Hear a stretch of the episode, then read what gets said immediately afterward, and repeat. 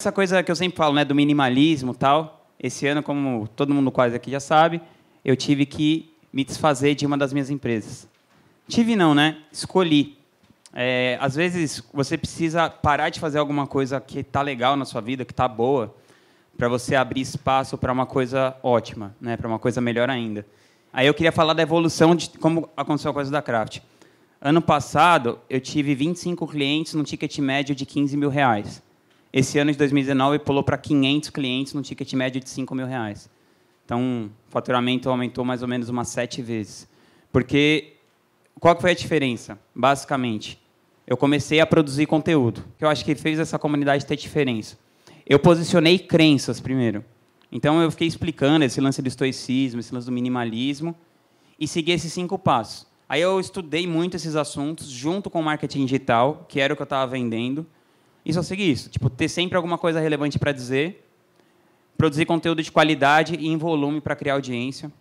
E o meu conteúdo de boca de funil, o meu único conteúdo que eu mandava para tráfego frio, ele tinha sempre que necessariamente ser significativo para a pessoa que ia comprar. Eu acho que esse é o esse é um dos pontos chaves assim para conversão. Então, por exemplo, quem está aqui, né? Quem é o meu cliente ideal? São vocês. Quem está aqui quer rentabilizar o seu negócio através da internet e ampliar o impacto da sua mensagem. Então, os meus conteúdos de boca de funil, que iam para pessoas de fora da minha audiência, eram conteúdos tipo assim: o meu conteúdo mais divulgado é um que eu pergunto para o Pedro Sobral.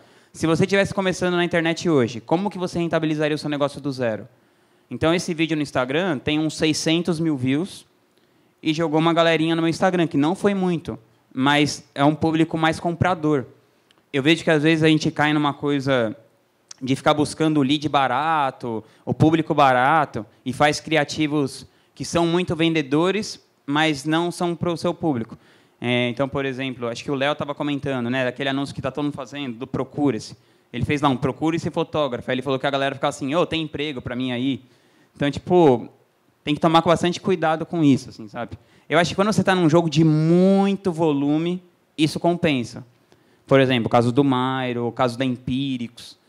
Porque aí tudo bem, você precisa de realmente chegar. Tipo, a Empíricos quer ter mais cliente do que tem gente na bolsa. Eles têm que fazer isso mesmo. Né? Então tem que ser muito apelativo em muita quantidade. Terceira coisa é isso de distribuir esse conteúdo com inteligência. E o melhor jeito da gente fazer isso é. O Torriana falou essa expressão outro dia, né? Eu estou buscando ser famoso em quem, para quem me conhece, mais do que atingir mais gente criar autoridade através de posicionamento. A maneira que eu utilizei, né, é, é estudar os, os, os, assuntos que eu estou falando profundamente. Então, eu estou seguro ali, né? Ter legitimidade no campo de batalha. No marketing digital tem muito disso. Pessoas que não estão fazendo coisas ensinando pessoas que estão fazendo, né? É, que eu, tem até um artigo lá do Ícaro de Carvalho falando gente que nunca teve um CNPJ ensinando o cara que é empresário a administrar a empresa. Essa é a bizarrice do marketing digital. Mas eu acho que a gente sempre prezou por isso, né? por ter essa legitimidade do campo de batalha e andar com pessoas que possam te transferir autoridade para você. Então, eu passei os dois primeiros anos que eu estava trabalhando com isso só construindo relacionamento com essas pessoas. E, principalmente, com pessoas que não estouraram ainda. Porque, por exemplo, você pega, um cara que nem o Érico. O cara, pô, é o líder desse mercado, né? O cara maior, fatura mais, tem mais público, não sei o quê. Não adianta você estar tá no zero e querer, tipo, ligar para ele e falar, e aí, Eric, vamos ser brother? Tipo, não vai rolar. Você tem que procurar a pessoa que não estourou ainda, mas vai. Quais são os critérios que você que você mensura assim, empiricamente às vezes, então? O que, que então, para pessoa leva em consideração? Para eu ver para ver isso assim, né, para fazer o relacionamento com essa pessoa. Primeiro, é, sei lá, no caso da Camilinha, ela, o que, que ela fez? Como que eu conheci ela? Ela fazendo anotações sobre a minha palestra. E eu via as outras pessoas que faziam anotações da minha palestra e os raciocínios eram sempre bem rasos, assim, era sempre tipo é, é isso aí, o negócio aí para frente. E ela e ela fez um, um raciocínio mais profundo sobre aqueles temas que eu estava falando. Então vi que ela era inteligente. Comecei a ver a maneira que ela se comunicava, vi que ela tinha potencial de comunicação. E os anos também, né? vários anos passando, você tenta apostando em um monte de coisa que não dá certo, você começa a identificar os padrões. E mais do que tudo também, eu acho que você tem que levar em consideração que se a pessoa é legal, assim, sabe? Porque não adianta se a pessoa é chata, assim, e ela vai ser foda. Tem uns caras que faturam dezenas de milhões de reais e eu não quero estar tá perto dessa pessoa. Uma característica que sempre tem essas pessoas que são esses rising stars é que são pessoas que estão pensando sempre no jogo do longo prazo, no jogo da causa. Então, desde que eu conheço a Camilinha, por exemplo, ela fala, ah, eu estou no rolê da educação. Ela nunca está na parada de grana, não sei o quê.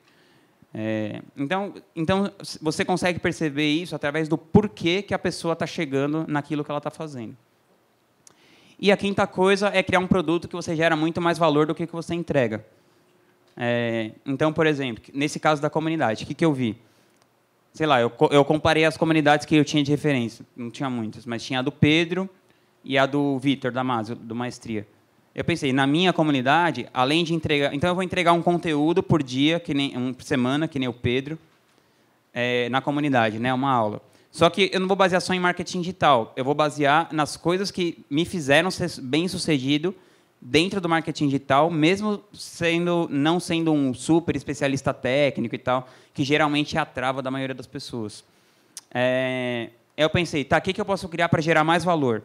Aí a coisa do eu, o Close Friends, então eu coloco Close Friends para os meus mentorados e para e a galera da comunidade. Vi que a Camilinha tinha feito isso, achei legal. É, o grupo no Telegram, vi que o Érico tinha feito isso, achei muito legal. Comecei a, a gerar conteúdos mais profundos ali. E também com o Lucas falando para eu ler aquele livro Dot Secrets. Dot com Secrets. É Dot com Secrets ou Dot Secrets? Dot com Secrets. É, eu vi essa coisa do personagem atrativo e tal, eu também comecei a usar isso dentro do Telegram, a coisa de você contar a sua história. Várias pessoas acabaram vindo por isso. Então, são basicamente esses cinco passos bem simples que eu segui. E me baseando muito também na teoria do Kevin Kelly, dos mil fãs fiéis. Né? Que se você tiver mil fãs fiéis que te paguem mil reais por ano, você tem um milhão de reais por ano. Então, eu pensei, bom, a comunidade vai custar mil reais, ponho mil pessoas, já vai ser um business decente, assim, né? Porque tem que ter um certo faturamento para o Lucas aprovar, né? Senão ele corta. Então, que basicamente é você não ficar se preocupando, que é parecido com aquele conceito do Seth Godin de é, audiência mínima, mínima viável, né?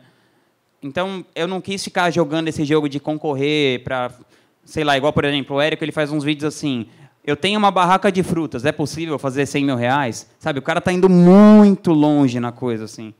Eu não, eu quis ir na galerinha que está mais aware, assim. Tipo assim, dá para a pessoa fazer uma boa renda sem uma grande estrutura. 10, 20, 30 mil reais por mês, né? Agora, no nosso nicho, que é o que eu falei antes, né?